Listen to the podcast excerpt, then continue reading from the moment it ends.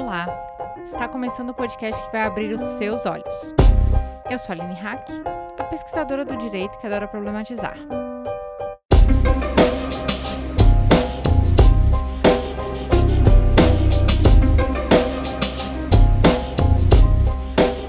É o 2020 chegou ao fim e esse é o nosso último episódio do ano. Nós vamos entrar de férias até o fim de janeiro. E nesse meio tempo, nós gostaríamos de pedir que vocês respondam o questionário que nós fizemos para conhecer melhor vocês. O questionário é anônimo e temos a meta de conseguir pelo menos 10% de respostas de quem escuta o Olhares. Então, como forma de recompensar vocês, para cada 50 respostas que aparecerem no questionário, nós sortearemos alguns livros feministas que temos aqui. Para começar, temos os livros Porque Lutamos, autografado pela Manuela Dávila, Mamãe é Rock, Mamãe é Punk, autografado pela Ana Cardoso, Ela Disse, sobre o movimento Me Too, enviado pela nossa parceira, Companhia das Letras, e os livros A Vida Não É Justa e Os Velhos São os Outros, enviados pela juíza Andréa Pachá, que inclusive você vai ouvir falar dela nesse episódio. Para responder o questionário, basta acessar o link que está aqui na descrição e os sorteios vão acontecer no início de fevereiro, quando voltarmos de férias. Agradecemos também aos nossos apoiadores e apoiadoras, vocês são incríveis. É graças a vocês que esse projeto se torna possível. Se você quiser apoiar a gente, o nosso trabalho vai continuar. Nesse período de férias, nós vamos estar fazendo o planejamento de 2021. É, é só acessar lá padrim.com.br/barra olhares. Vocês podem também indicar o nosso trabalho é, nas redes sociais é, acessar o nosso site, olharespodcast.com.br e ler o que nós escrevemos lá, nossa equipe, né? Faz textos incríveis, feministas. E dando continuidade à série Ativismo na Web, hoje, Dia Internacional dos Direitos Humanos, o último dia dos 16 dias de ativismo pelo fim da violência, fazemos um convite para você. Você já pensou em fazer ativismo na web? Essa é uma ação convite do Olhares Podcast dentro dos 16 dias de ativismo pelo fim da violência contra mulheres e meninas. E a campanha do Novembro Laranja é uma campanha internacional pelo fim da violência que tem início no dia 20 de novembro e vai até hoje, Dia Internacional dos Direitos Humanos. E aqui no Olhares nós buscamos produzir episódios alinhados com o tema da campanha. Então, se você ainda não escutou os episódios que nós produzimos sobre o tema, volta lá no nosso feed que você vai encontrar é, episódios interessantes sobre a questão da violência doméstica e sobre a saúde pública. Então, além de ouvir e divulgar os episódios, também fazemos uma sugestão nesse último dia, né? Que vocês usem a cor laranja, que divulguem a hashtag Ativismo na Web, Novembro Laranja e Pinte o Mundo de Laranja, que é a hashtag oficial do ano de 2020. E nesse último episódio, nós vamos falar de sistema judiciário. Sim, ele mesmo. Explicamos para vocês nesse episódio por que, que vemos mulheres sendo violentadas psicologicamente por um sistema que, em tese, deveria garantir seus direitos. Talvez seja um pouco jurídico demais esse episódio, meu, já peço desculpas, mas ele nos ajuda a compreender as dificuldades que as mulheres enfrentam quando decidem prosseguir com uma disputa judicial. E para conversar comigo, nada melhor que ela, direto do Rio de Janeiro. Isabel Nunes, eu sou pesquisadora do Programa Nacional de Pós-Doutorado da CAPES, sou pesquisadora do Instituto Nacional de Estudos Comparados em Administração de Conflitos e é isso que eu faço. Eis o meu ofício. E juntas começamos mais um Olhares Podcast.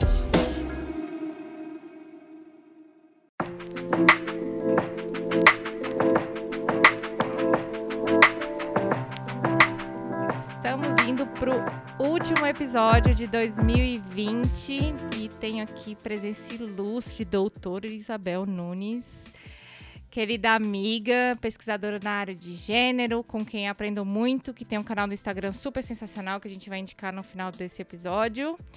É, Para falar um tema que muita gente falou, mas pouca gente desenvolveu agora em 2020 e falta ainda muita pesquisa sobre que é a questão da violência contra a mulher, né? Em 2020, passamos por algumas situações é, machistas no judiciário. Esse ano a gente até pode comentar alguns casos, mas como o objetivo desse episódio não é ser algo, é, vamos dizer assim, de temas quentes, é algo que pode ser acessado futuramente e ainda fazer sentido para as nossas ouvintes, né?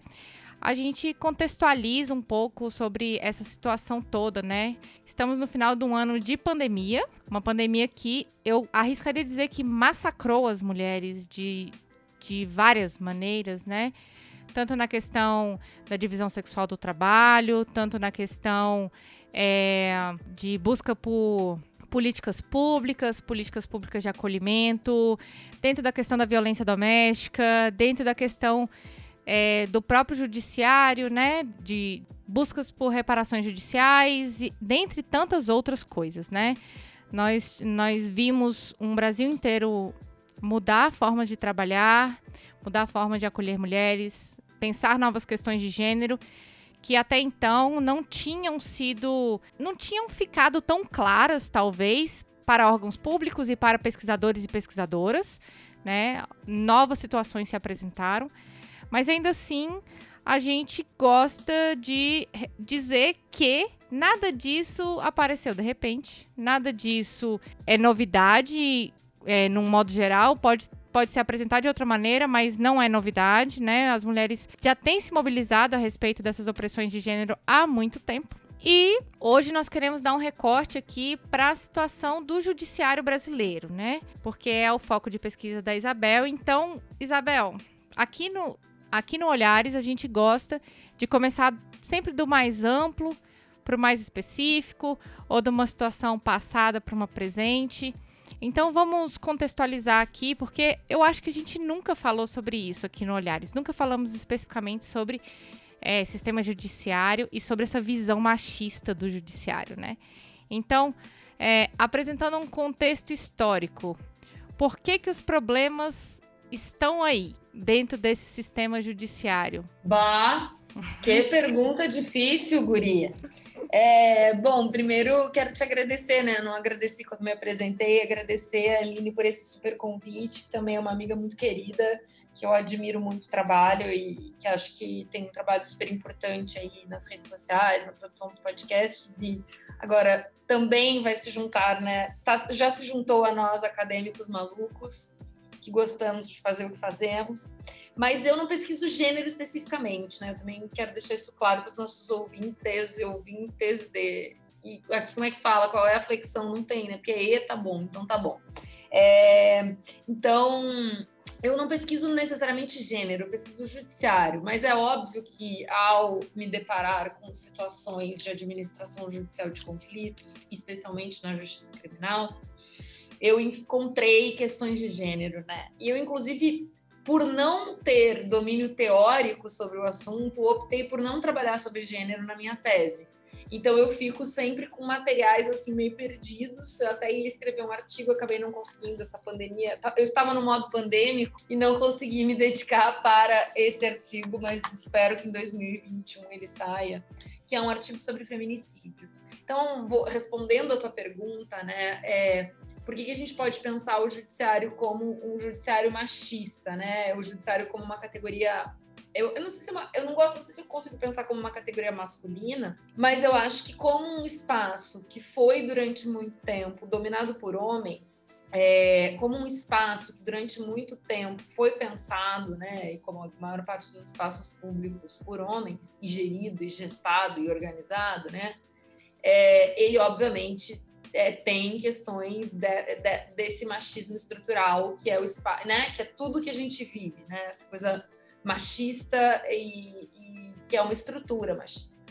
Agora, é, e como é uma estrutura machista, eu lembro agora do trabalho da professora Maria da Glória Bonelli, que é uma cientista, uma socióloga da UFSCar, e a Bonelli mostra como as mulheres uh, advogadas dos, dos grandes escritórios se masculinizam quer na, na, forma de falar, quer na forma de vestir, quer nos hábitos. E eu me lembro de uma entrevista com uma advogada que eu assisti, ela dizendo assim: não, não, eu pari e não tive licença maternidade, mas orgulhosa daquilo, né? Para se equiparar aos homens. Ou seja, justamente o contrário do movimento feminista de entender que são direitos das mulheres, que as mulheres, se quiserem ser mães, né? Não é que toda mulher tem que ser mãe, mas se quiserem ser mães, que elas tenham o direito a viver a sua maternidade, que não seja um problema no mercado de trabalho, que não seja. Então, assim, é o contrário de tudo, porque essas mulheres também se masculinizam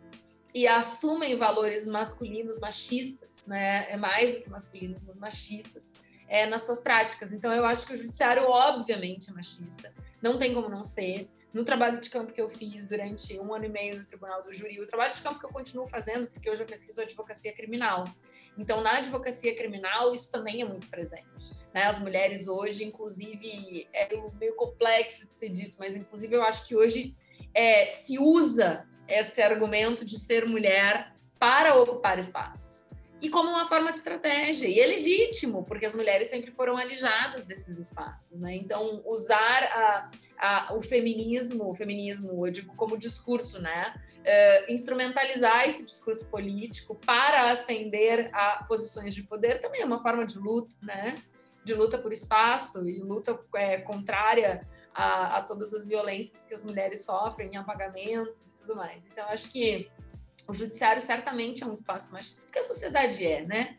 O judiciário é reflexo da sociedade, assim, e me surpreende que as pessoas ainda achem o contrário e às vezes achem que o judiciário é diferente do que a gente vê na, no mundo, ou que o judiciário vai de fato resolver os problemas das pessoas. Não vai, porque o judiciário não está aí para isso embora ele né, diga que está, mas na prática a gente tem um judiciário que administra, que não administra os conflitos, que silencia os conflitos, que retira a substância sentimental, emocional dos conflitos, que é, de, que alija as pessoas que são parte dos conflitos da sua solução. Então é muito complexo mesmo. O judiciário, obviamente, vai reproduzir categorias machistas e violências contra as mulheres o tempo todo. Não tenho dúvida disso. Julgamentos morais sobre as mulheres, né? É, voltando à tua pergunta, assim.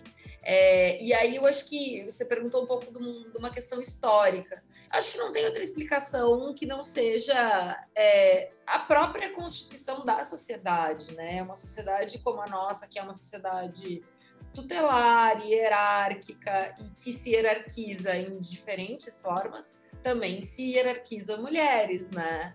E, e, também coloca as mulheres num outro lugar que não é o mesmo lugar é, que estão, que estão situados os homens, na hierarquia do poder, né? Isso é lógico. E aí isso vai para dentro do judiciário. Então, não sei se, eh, se eu respondi a questão histórica, mas acho que é um pouco um contexto mesmo. Eu achei bem interessante essa questão e, e esse papo acaba rendendo muito, porque nós duas, né, somos do judiciário. E, e, eu me recordo quando eu comecei a militar na causa feminista, né? Que, que foi dentro da advocacia, né? E eu me lembro que eu, eu comecei a, a participar de uma comissão que até aquele momento, até aquela, aquela gestão, era chamada. É, a comissão da mulher advogada era chamada a comissão do evento e do café, sabe? Então você vê até mesmo a qual é o lugar que colocam as mulheres que fazem parte de uma comissão que era uma comissão permanente desse, dessa categoria profissional, sabe? É, quando a gente ouviu sobre isso, a gente ficou assim, é, ficou perplexa, né? Porque a gente tinha chegado lá para fazer mesmo uma, uma militância, porque, é, pelo menos é, a, dentro de um contexto de Distrito Federal, que é o contexto que eu falo, né?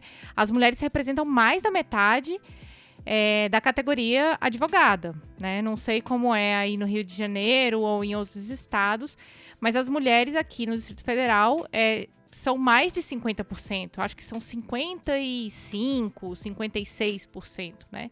E ter uma comissão que tinha como objetivo, ainda tem, né? Como objetivo é, trabalhar as questões da mulher dentro da categoria profissional advogados, né? É, ser reconhecido como uma comissão de evento e de café é, é, é, muita violência de gênero, sabe? E a partir do momento que você quebra essas barreiras e, e começa a se posicionar, né? Que a partir daquelas discussões que a gente deu naquela época sobre a necessidade da gente falar sobre a maternidade na, na advocacia, por exemplo, né, que acabou dando certo. É, essa pauta foi levada para a OAB é, federal, né, e, e, e, virou uma lei pouco tempo depois, né, em 2016.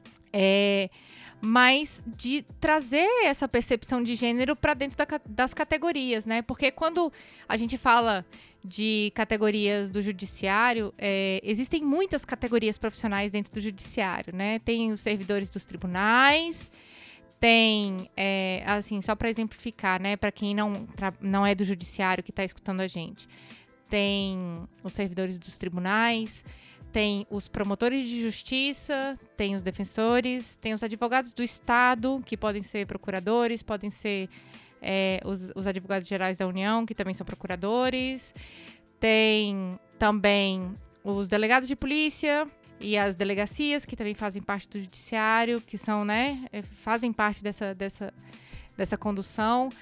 E tem os juízes, e tem os ministros, e tem os desembargadores. Então temos várias pessoas, né? É, eu falo da categoria advogada. É, Isabel também é advogada. Mas nós também percebemos que dentro dessas outras categorias, a grande parte, eu diria a maioria, são pessoas concursadas. Então, são pessoas que. Uma, uma grande parte, né? Eu sei que procuradores municipais têm. Que não são pessoas. Alguns não são, mas uma grande parte, uma grande maioria são pessoas concursadas né? Aí, se a gente analisa até mesmo a forma de ingresso dessas pessoas, existem questões de gênero, né? É, pessoas que podem se dedicar aos estudos para conseguir ingressar nessas profissões. E outras situações, né? Então, é, a gente está falando de advogados, mas quando a gente analisa a quantidade de promotores e promotoras, defensores e defensoras, é, procuradores e procuradoras, juízes e juízas. E quanto maior o cargo e quanto mais sobe, também a gente vai vendo cada vez menos mulheres, né? Então, assim, acaba que essa construção histórica, né? Essa, essa, esse caminho que nós escrevemos lá atrás, ele parece que ele não, não trouxe uma nova roupagem, sabe? Porque dentro de, dessa hierarquia profissional, quem ainda detém o poder são os homens. Faz sentido para você, Isabel? Totalmente. E eu acho que é mais do que o fato dos homens deterem o poder, né? Hoje a gente tem, claro, um número maior de juízes, juízas, inclusive eu recomendo para quem está interessado, tem é, o, o, trabalho da professora Ana Paula Se Amarela, que é aqui do Rio, é, a Ana escreveu sobre juízas, sobre magistradas. É, é um trabalho interessantíssimo. É, tem o trabalho da professora Maria da Glória Bonelli, que é um trabalho clássico, que ela vai estudar justamente o que mudou no judiciário paulista com a entrada de mulheres. Agora, ainda assim, o número de mulheres ainda é menor do que o número de homens, né? A quantidade de mulheres que consegue ascender esses cargos, e eu acho que mais do que isso esses cargos da cúpula do judiciário, né? Eu sei que a defensoria pública é maior, é uma maior composição de mulheres, mas a magistratura não. Quer dizer, aqui no Rio, né? Tô falando aqui do Rio. É, na verdade, até tem que confirmar essa informação com a Elisa, mas eu acho que sim. É, então, é claro que acaba tendo uma distribuição desigual de poder por conta da própria tradição desses espaços, né? E a, a, forma de seleção, a forma de ingresso. Eu sei que na escola da magistratura hoje, aqui no Rio de Janeiro, eu sou, eu presido né, um fórum lá de antropologia e sociologia do direito, e na Emerge hoje o número de mulheres é maior do que o número de homens é, trabalhando, é, é, desculpa, estudando na Emerge, se preparando para concursos na magistratura. Tem mais mulheres do que homens, mas o que não significa que elas ingressem efetivamente na carreira, né? E, a, e, e que o ingressar na carreira também não se dê por outros, eu digo, é, porque se a gente pensar na forma como essas provas são estruturadas também, que chega lá no final e tem a prova oral, né? E quem é que entra nessas provas orais e tal. Mas eu acho que ao mesmo tempo isso vem mudando, né? Essa questão do. Da... A gente também não pode ser tão pessimista. Eu sei que nós mulheres feministas tendemos a continuar uh, frisando as violações que sofremos, os problemas que temos. Claro, é, é, legítimo da nossa luta. Agora a gente também tem que olhar o lado bom. Eu acho que o lado bom é que isso vem num processo de mudança muito grande. Desde a Constituição de 88 tem entrado mais mulheres, cada vez mais, e acho que isso vai aumentar, né? Porque as mulheres, inclusive do ponto de vista eu me lembro, assim, na universidade, eu acho que as mulheres acabam é, hoje chegando mais à universidade do que antes também. Então, tem um elemento. Mas sim, sem dúvida, o poder ainda tá. E aí, mais, Aline, eu acho que a gente tem que pensar não só em quantidade, mas em como esse poder se distribui, né? Porque eu lembro no tribunal, eu fiz trabalho de campo num tribunal aqui do júri do Rio de Janeiro que tinha duas promotoras mulheres titulares dois defensores homens titulares e um juiz titular. É, e eu confesso que lá, entre os operadores, eu não via é, assim, acho que por conta deles, o que eu chamo na tese de família judicial, né, do fato deles se conhecerem, serem próximos, estarem todos os dias juntos, eu de fato não posso dizer que via machismos entre eles, assim, entendeu? É, dizer, ah, promotora, não vou falar com você porque você é mulher, não é nada, nada disso. Aliás, o contrário, sempre muito respeitosos com essas colegas promotoras, acusadoras, né, e essas mulheres, e assim, é, embora eu aqui vou fazendo uma confissão de que eu sou abolicionista, então é óbvio que eu sofria vendo aquela coisa da condenação, mas mulheres, as duas promotoras que eu acompanhei, absolutamente aguerridas na condenação daqueles réus. Assim. Raramente é, não, é, não era assim, é raramente, em geral, muito, muito, muito arvoradas nessa, nessa condenação e, e, os, e os defensores muito respeitosos do seu lugar de antagonismo, digamos, digamos assim, e sem envolver questões de gênero nessa, nessa briga, entendeu? Eu nunca vi um dos defensores desrespeitar uma delas por conta disso. Então, acho que, por isso que eu estou dizendo, eu acho que hoje a gente já tem um certo, nesses órgãos de cúpula, né, nesses, nesses uh, cargos de cúpula do judiciário, quero dizer, da, do topo da carreira, não estou falando de assessores, porque aí é lógico que tem né, essa ideia, tanto que eu me lembro que o, o juiz ele só tinha assessoras mulheres, ou seja, cargos de assessoramento, né, só mulheres, né, por que que nos cargos, uh, uh, e aí, não, e já vi casos de juízas mulheres com assessores homens também, então, eu acho que aí são relações muito complexas, que também não dá para simplificar, porque tem outras coisas que perpassam, né? As indicações, o tempo de experiência como assessora, né? Eu sei que, por exemplo, é, mas esse, essa função de secretária é sempre muito associada com as mulheres, né? Essa função de assessoramento sempre ainda muito associada com as mulheres.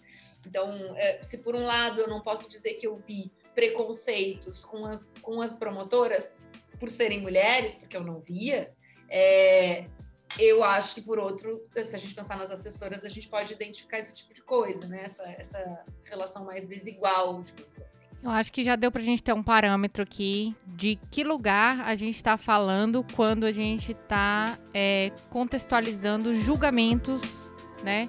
Que envolvem processos judiciais com mulheres, né? E vamos para o segundo bloco.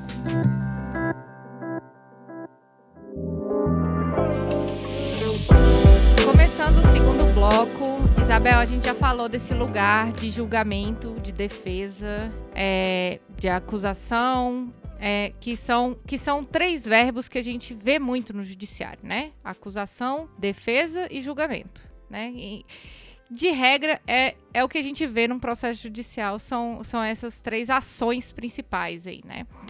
É, Vamos falar um pouco agora é, do lugar das mulheres nesse, nesse lugar é, de acusação e de defesa. A gente já falou de quem julga, já falou mais ou menos como é que é a cúpula, como é que é o judiciário e tudo mais. Quando as mulheres estão envolvidas no processo, porque quando nós falamos de violência contra a mulher ou de mulheres nos bancos dos réus ou mulheres que estão acusando, a gente fala muito de políticas públicas, fala muito é, de polícia judiciária, fala muito. Não, não fala necessariamente do judiciário, né? Do processo, né? Que virou papel e ali virou uma série de procedimentos, né? Quando que essa mulher entra?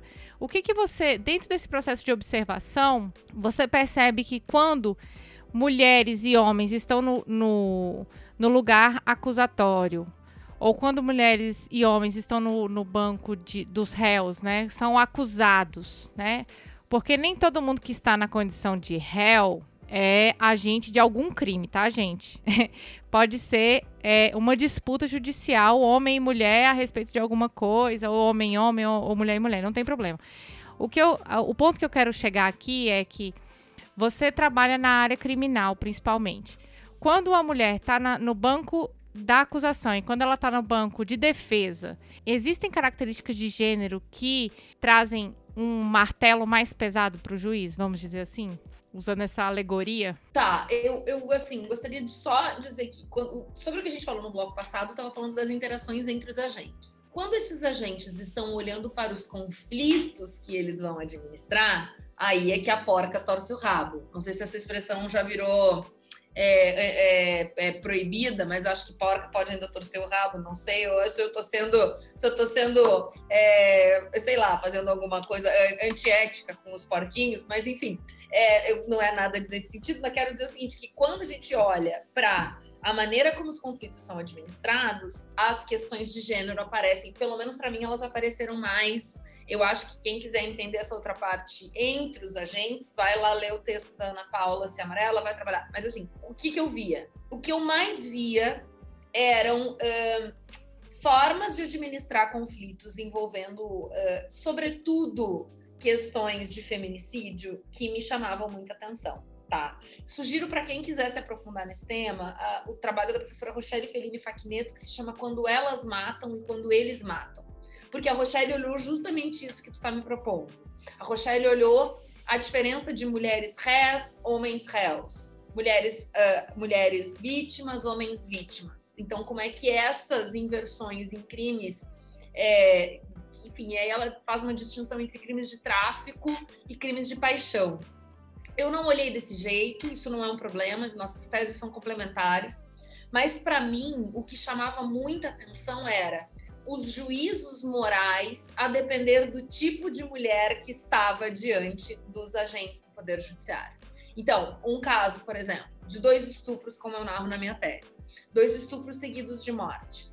Um deles era uma mulher que era mãe de família, que estava substituindo a empregada doméstica de uma clínica aqui do Rio de Janeiro, de uma clínica psiquiátrica, psicológica, na verdade, de um bairro, um bairro nobre da zona sul do Rio de Janeiro. E aí essa mulher é estuprada pelo, pelo guardador de carros, ele entra na clínica quando ela está fechando a clínica, estupra e mata.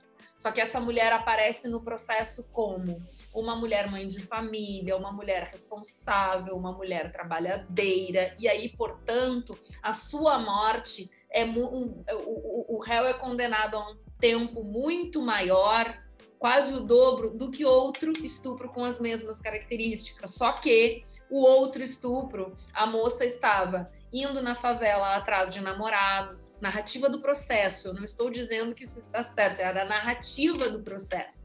A narrativa do próprio, da própria investigação uh, policial, que vai parar nos autos. Então, eles diziam: não, esta mulher é uma namoradeira, ela tinha um namorado mais velho, ela estava indo para a favela atrás de um outro namorado, e aí, na favela, lá chegando, ela foi surpreendida e acabou é, chamando a atenção de um homem, e este homem acabou matando e estuprando. Ele foi condenado também, mas ele foi condenado por uma pena muito mais branda do que a mãe de família. E eu estou trazendo isso para dizer que na administração dos conflitos, o que eu mais identificava eram essas moralidades o quanto essas moralidades elas eram eh, elas perpassavam a administração desses conflitos né e acho que isso se a gente pensar no, no podcast do caso da Praia, do, do, do Praia dos Ossos, né, da Angela, da Angela, Angela Diniz, a gente lembra muito disso. Isso, isso acontece nesse processo muito, esse julgamento moral sobre a vítima. Então, isso eu via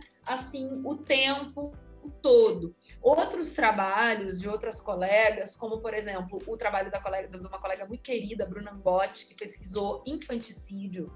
A Bruna vai mostrar o quanto recai de julgamento sobre essas mães que matam seus filhos. Só que aí ela vai mostrar, olhando do ponto de vista psicológico dessas mulheres, que essas gravidezes não são, eh, não são gestações é, que são é, internalizadas por essas mulheres. Elas acabam, é, de alguma maneira, negando que estão grávidas. Então, portanto, é uma questão psicológica gravíssima, gravíssima, né? Assim, gravíssima do ponto de vista da nossa sociedade, que lida com a gravidez como se fosse algo sagrado, enfim, sem entrar nessa discussão aqui, mas acho que isso é uma questão, uma pauta importante para o feminismo, né? Pensar na gravidez como uma escolha e não como algo sagrado, pensar na gravidez como uma opção da mulher e não como algo que a mulher precisa necessariamente passar, isso é uma questão do feminismo. Mas lá dentro do judiciário, isso acaba sendo, quando, quando uma mulher mata o seu filho, né? É, isso é tudo transportado para valores e questões morais muito sérias. Então, essas coisas aparecem quando a gente vê crimes envolvendo mulheres, né? É, ou mulheres como vítimas, ou mulher. E aí você me perguntou se eu vi casos de mulheres como réis. Eu vi alguns, em geral passionais, no sentido de que um, um, eu me lembro de um que me chamou muita atenção, eu não escrevi sobre ele, mas lá nos meus cadernos de campo deve ter registros interessantes, que era uma menina muito linda, mas muito linda, mas linda, muito linda, assim, um cabelo preto, muito comprido, bem liso, assim, pelas costas, linda, linda, uma menina linda, linda, uma princesa, assim, é, nem, nem sei se falar princesa é bom ou ruim, mas linda, sabe aquela menina perfeita, assim, perfeita, linda, completamente linda. E os policiais, quando ela entra na qualidade de ré, os policiais, os agentes, todos ficam chocadíssimos com como aquela menina, né, tão, tão considerada linda por todo mundo, era uma uh, ré. E aí o centro policial militar do meu lado fala, ela matou a, a, namora, a, a, a, amante do namorado. Aí começa toda uma discussão de como aquela menina tão linda, tão, tão perfeita na representação desses agentes, poderia ter feito um crime tão brutal. E aí uma discussão que começa a perpassar to totalmente esses preconceitos, né? Esses preconceitos de gênero, esses preconceitos de o que, que uma mulher faz, o que uma mulher não faz, é o que, como que uma mulher deve se portar. E ela nesse dia estava visivelmente transtornada emocionalmente, chorava muito, muito, muito, não parava de chorar, assim. Soluçava o tempo todo durante o julgamento. Eu me lembro que isso também me chamou muita atenção, né? O quanto ela soluçava, o quanto ela chorava. E e, e, aí, aquela mobilização por ser uma menina, por ser. E, então, assim, eu vi isso acontecer, que foi muito marcante. Vi vários casos passionais também, as mulheres sendo tratadas com muito desdém, assim. É, essa menina era um caso, era um caso excepcional, eu acho, mas as outras. Os outros casos, muito desdém e muito. E quando elas. Eu, eu vi poucos casos de mulheres rés, para ser mais sincera, assim. Vi um caso de uma mulher que era ré porque tinha feito um aborto em outra mulher, e aí já entra toda a questão do aborto, né, que é muito valor moral também é, permeando, assim. Mas o que mais me chamava atenção mesmo era a administração dos, das tentativas de feminicídio, porque aí eu cheguei a ver coisas do tipo uma negociação de uma. Pra, bom, para quem está nos ouvindo não é do direito, o júri tem duas fases a fase da primeira fase do júri, que é a fase das audiências de instrução e julgamento, e aquela segunda fase, que é se há a sentença de pronúncia, o réu é levado a, a julgamento, é, naquele molde dos jurados, que está todo mundo acostumado a ver em vídeo. E aí, esse caso de tentativa de feminicídio, para mim foi muito marcante, foi porque era, uh, era uma, uma tarde dessas, desses acasos malucos, uma tarde de audiências que aparecem quatro casos de tentativas de feminicídio.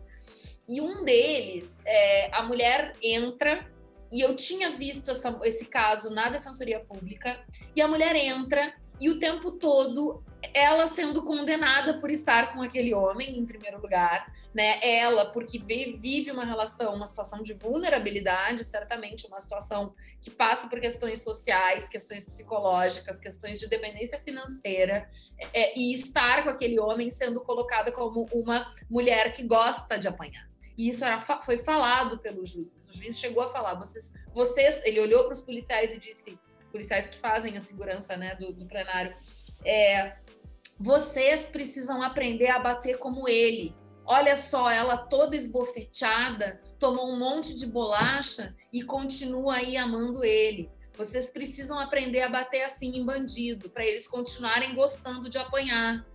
E a pior das cenas foi ouvir a promotora de justiça é, jogando, fazendo a negociação se ia ou se não ia arquivar o caso com o, com o defensor público que estava atuando no dia. E no final, lá pelas tantas, ela diz assim: ela joga o processo em cima da mesa e diz assim: tudo bem, vamos arquivar. Eu vou pedir, a, eu vou, tu pede absolvição e eu concordo. Tu pede a impronúncia e eu concordo, porque se ela quer dar a não vou falar porque não vou falar para ele, o problema é deles, não é meu. Ou seja, esta mulher presente em plenário, sendo novamente violentada por outros motivos pelo Poder Judiciário, por um promotor de justiça que deveria estar ali zelando, né? É, por isso que eu tenho muitas dúvidas, muitas mesmo. As pessoas me perguntam: ah, você acha eu acho que o, o direito penal é, uma, é, uma, é um mecanismo político de chamar atenção para problemas graves, mas eu tenho sérias dúvidas se de fato é bom para essas mulheres que os conflitos sejam levados para o judiciário. Porque elas são vítimas, novamente, outra vez, de outras formas e de formas muito violentas. Sim, a, a, sexualidade delas é questionada, né? A moralidade delas é questionada, o amor delas é questionado. Porque é isso, nós somos feministas, nós somos mulheres brancas de classe média, que temos né, uma série de que a gente não pode olhar para essas mulheres que estão ao nosso lado na existência feminina, né, e feminista, feminina, acima de tudo, de gênero feminino, e querer pautar as escolhas dessas mulheres, né? Isso também é, isso também é muito nojento da parte de, de algumas de algumas formas de se colocar, porque a gente precisa entender que essas mulheres é, vivem outros dramas e outras questões. E aí essas mulheres são levadas para o judiciário e esses dramas são agravados, quer dizer. É muito triste, assim, muito, eu acho muito triste. Era justamente isso que eu ia te perguntar. Se você acha que seria isso que acaba impedindo tantas mulheres de buscarem reparação judicial ou até mesmo de prosseguir com isso, sabe? Eu, eu me lembro de atender algumas mulheres que foram vítimas de abuso sexual, né? E uma delas falou que ia seguir em frente, que não ia, que não ia, assim, porque o que, que a gente tem que alertar, né, como advogado? Olha, você vai ser perguntada uma, duas, três, quatro, cinco. Aquela, aquela série inacreditável, ela não é mentira, sabe? Ela não é mentira ela é verdade. A mulher vai ter que explicar uma vez, duas vezes, três vezes, quatro vezes. E se ela errar a narrativa dela, ou se ela titubear, ou se ela não se lembrar, ela vai prejudicar toda a, a condenação ou a busca de reparação que ela que ela precisa, né? A gente teve casos aí esse ano, enquanto você falava, né, da garota linda, é, eu me lembrei, assim, enquanto você falava, do caso da Suzane Witt, é, a Richthofen, né? Suzane von Richthofen, eu me lembro desse caso. Isso. Que ela era uma, uma mulher jovem, né? Na verdade, ela era adolesc pra, praticamente adolescente, né? Ela tinha pouco, pouco mais de 18 anos. É, uma mulher jovem, bonita, né? De classe média alta. E, e como o país viu isso tudo, né? É, uma, é, e outras situações, né? É, eu, eu me lembro que quando é, tava, tava fazendo uma matéria de gênero, vulnerabilidade e direitos sexuais e reprodutivos, é, a gente analisou casos de estupro que tinham mulheres negras e, e brancas como vítimas e homens negros e brancos como acusados, que também é uma pauta que a gente, a gente não tá. É, não vai é, avançar nessa questão. A gente sabe que existe também é, muito o que se falar sobre a questão racial dentro dos julgamentos do judiciário, né? É, tantas outras questões que precisam também ser enfrentadas, né? Quando envolvem é, outras interseccionalidades, não só a interseccionalidade de gênero, mas também interseccionalidades raciais, é, as questões de sexualidade, povos tradicionais também, né? Falando do, do infanticídio também, que é uma questão também que, que é tratada em relação a, a povos tradicionais de uma forma diferente, que também, né? É, existe toda uma discussão. Isso mesmo dá um episódio todinho só do olhar, só para conversar sobre isso. Mas, é, mas voltando à pergunta, né? É, que, que acabou sendo uma conclusão desse bloco, é, o judiciário não é nem um pouco favorável para as mulheres, né? Nós tivemos esse, esse ano nós tivemos o caso da, da Mariana Ferrer, que não dá para deixar de citar, e tivemos o caso da criança que estava grávida porque foi estuprada por um familiar e não conseguiu a decisão judicial para é, fazer o aborto, algo que é garantido pela lei, mas o moralismo do judiciário impediu que essa criança tivesse esse direito garantido, sabe?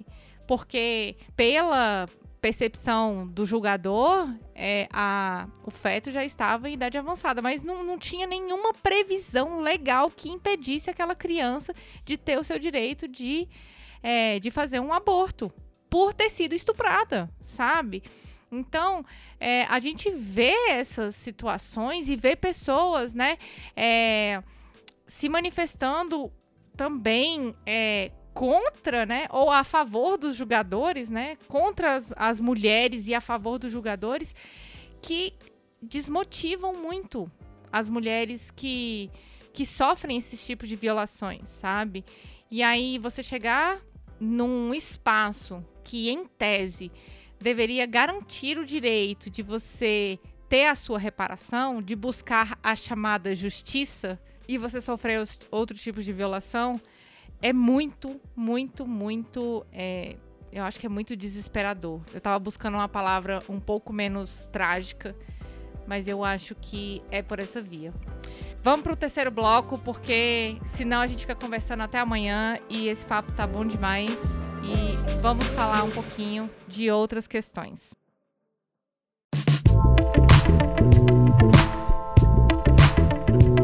Começando o terceiro bloco, falamos aí do contexto histórico, falamos aí de algumas situações que nós conseguimos exemplificar é, essa, esse judiciário machista para pergunta do milhão, Isabel, porque aqui, aqui é assim, né? Esse, esse, é o último episódio de 2020, tem que ter pergunta do milhão, que é: dá para ter um judiciário menos machista? Como é que a gente vai trabalhar para ter um judiciário mais feminista? Bom, eu acho que eu acho que isso é um pergunta difícil para um antropólogo, né? Porque a gente não costuma trabalhar com como as coisas vão acontecer, porque a gente não, não, não estuda isso, né? Não faz futurologia. Mas eu acho que como mulher, ou talvez como militante, ou advogada, sei lá, eu posso falar alguma coisa porque eu acho que é primeiro, bom, primeiro como pesquisadora, acho que pesquisas que explicitem é, esse, essa complexidade dessas administrações de conflitos é, são essenciais.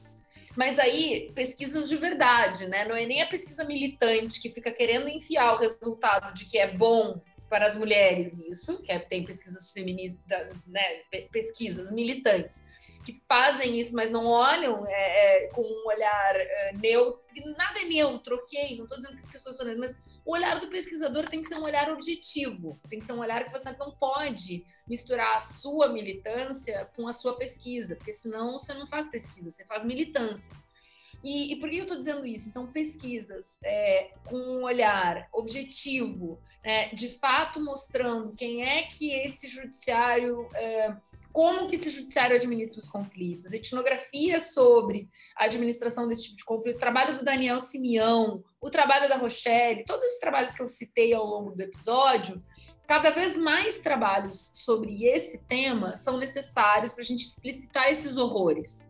Para a gente explicitar, quando aconteceu o caso Mariana Ferrer, as pessoas começaram a me perguntar: ah, mas esse caso lá. Gente, eu falei: é assim, vocês estão, o que vocês estão vendo não é nada mais do que o dia a dia do judiciário. Claro, ali tem um pouco de é, é, algo exagerado, no sentido de que a maior parte dos advogados não age daquele jeito, é, tem uma consciência dos bons advogados de que não se faz aquilo ali que, que, foi feito com a Mariana Ferrer, que a gente viu em público. Isso é um, um, uma, uma, coisa meio hoje é pacífica, assim. Agora, ainda assim, é, pesquisas mostram que essas mulheres são violentadas, sim, de diferentes formas. Então, mais pesquisas para a gente explicitar mais esse, esse, esse, esse comportamento, acho que isso é fundamental. Boas pesquisas que façam isso.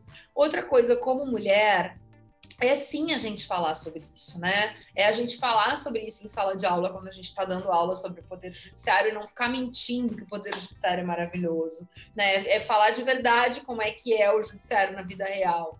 É, é analisar essas, esses casos não como exceções, mas como regras, como formas de administrar esses conflitos que são assim mesmo. Então, explicitar em primeiro lugar, falar, publicizar, problematizar. E aí, acho que nós mulheres, é, a gente tem um papel fundamental nisso, que é poder trazer isso para o debate público também, né? o tanto mais que a gente puder. Agora, como, como eu gosto muito de pensar em questões públicas, né, questões é, de problemas públicos, problemas considerados como problemas de interesse público, eles precisam ser também é, direcionados e pautados por parte das instituições. Então, as instituições também têm um papel ativo, né? promotoras de justiça, defensoras públicas, magistradas, que não fiquem só reproduzindo o machismo, mas sim entendendo o seu papel de atuação como mulheres profissionais e tudo mais.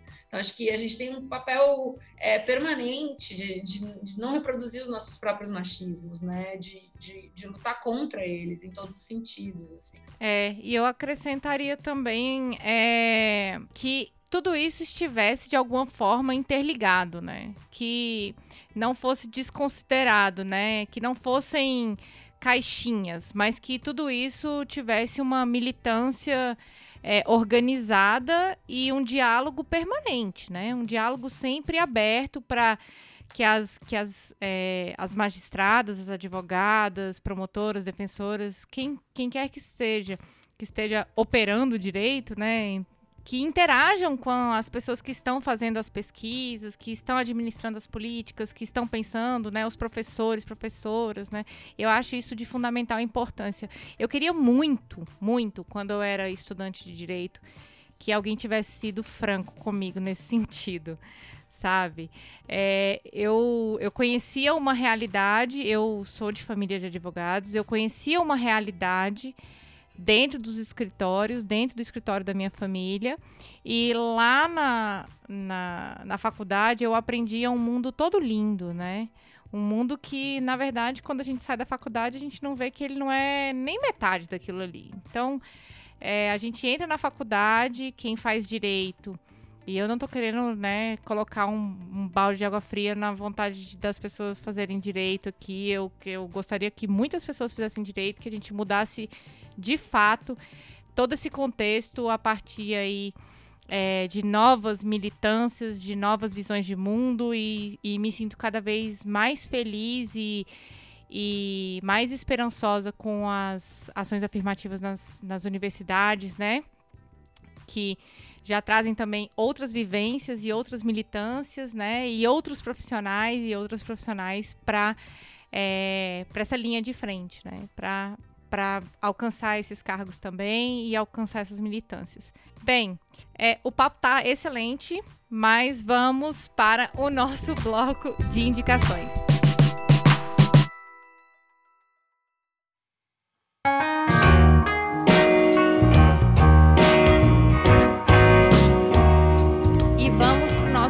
Bloco de indicação, último bloco de indicação de 2020, né? Vamos dar muitas indicações aqui para as pessoas terem o que consumir nas férias. É, Isabel, o que, que você indica aí pra gente? E aproveita e já indica também onde é que as pessoas podem te encontrar. Tá. De ouvir, eu vou indicar o podcast Praia dos Ossos, para quem ainda não ouviu. Acho que é para quem quer entender essa questão dos conflitos é, envolvendo questões de gênero no judiciário, precisa ouvir essa história, que é maravilhosa. Maravilhosa, é assustadora, mas é, é muito interessante. Tudo, tudo que envolve. E a maneira como ela conseguiu fazer um podcast também, né? Que é maravilhoso. Bom, é, eu vou indicar o filme o set de Chicago, que eu achei sensacional porque mostra um julgamento, no caso, no caso, um caso americano interessante, envolvendo questões políticas. Então, acho que é um julgamento que, para quem quer entender sistema de justiça criminal, o sistema de justiça norte-americano, deve assistir também.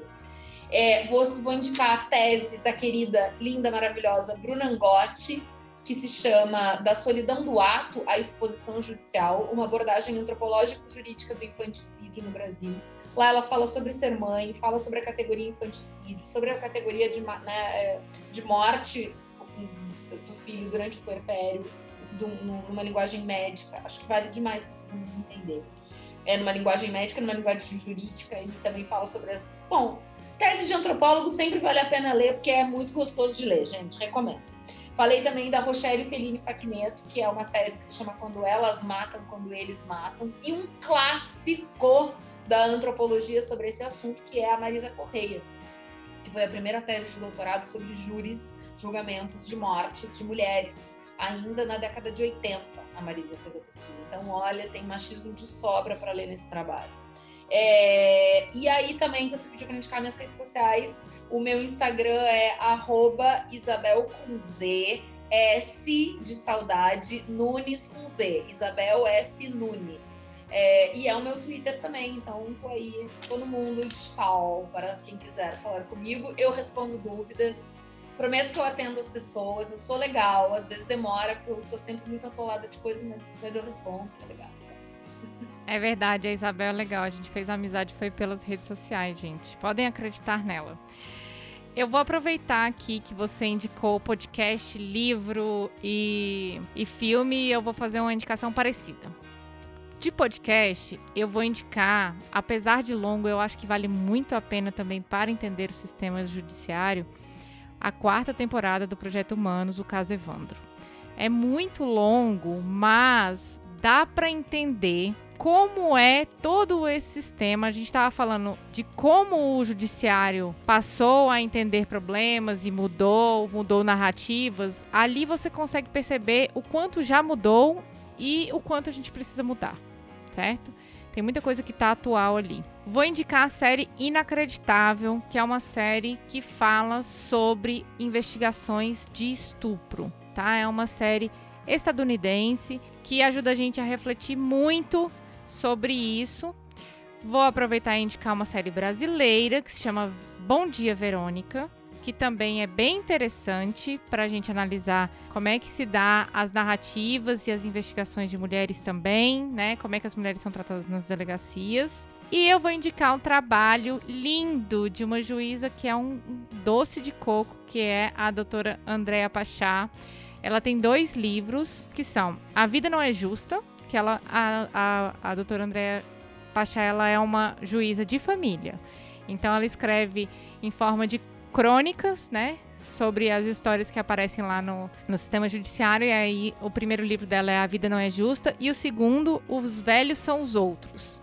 E para você que está escutando Olhares, a gente está com uma pesquisa para te conhecer, ouvinte. E esses dois livros estão dentro dos livros que vão ser sorteados para quem responder a pesquisa. Então, corre lá na pesquisa, acesse a pesquisa. A gente quer te conhecer e aproveita.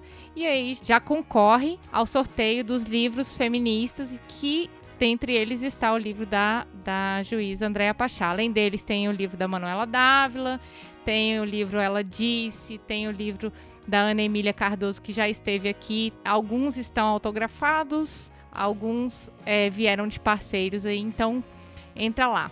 Isabel, queria agradecer muito a você por, pela disponibilidade, por estar gravando, fechando o ano de 2020 aqui com esse alto astral. O tema não é tão generoso com a gente, mas a gente é generosa umas com as outras. Nós somos generosas umas com as outras, somos generosas para tratar esse tema, porque sabemos que precisamos de generosidade para começar esse ano novo.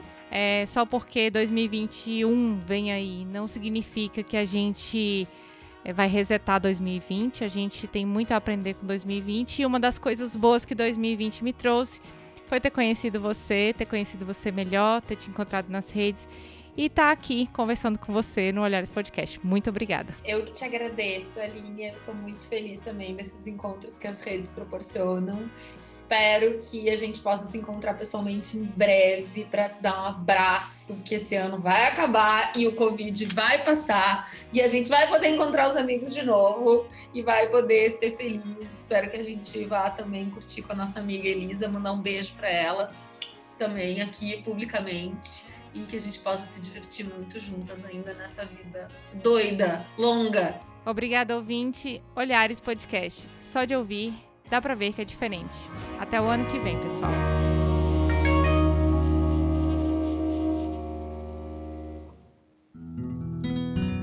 Esse podcast é uma produção Caleidoscópio Digital.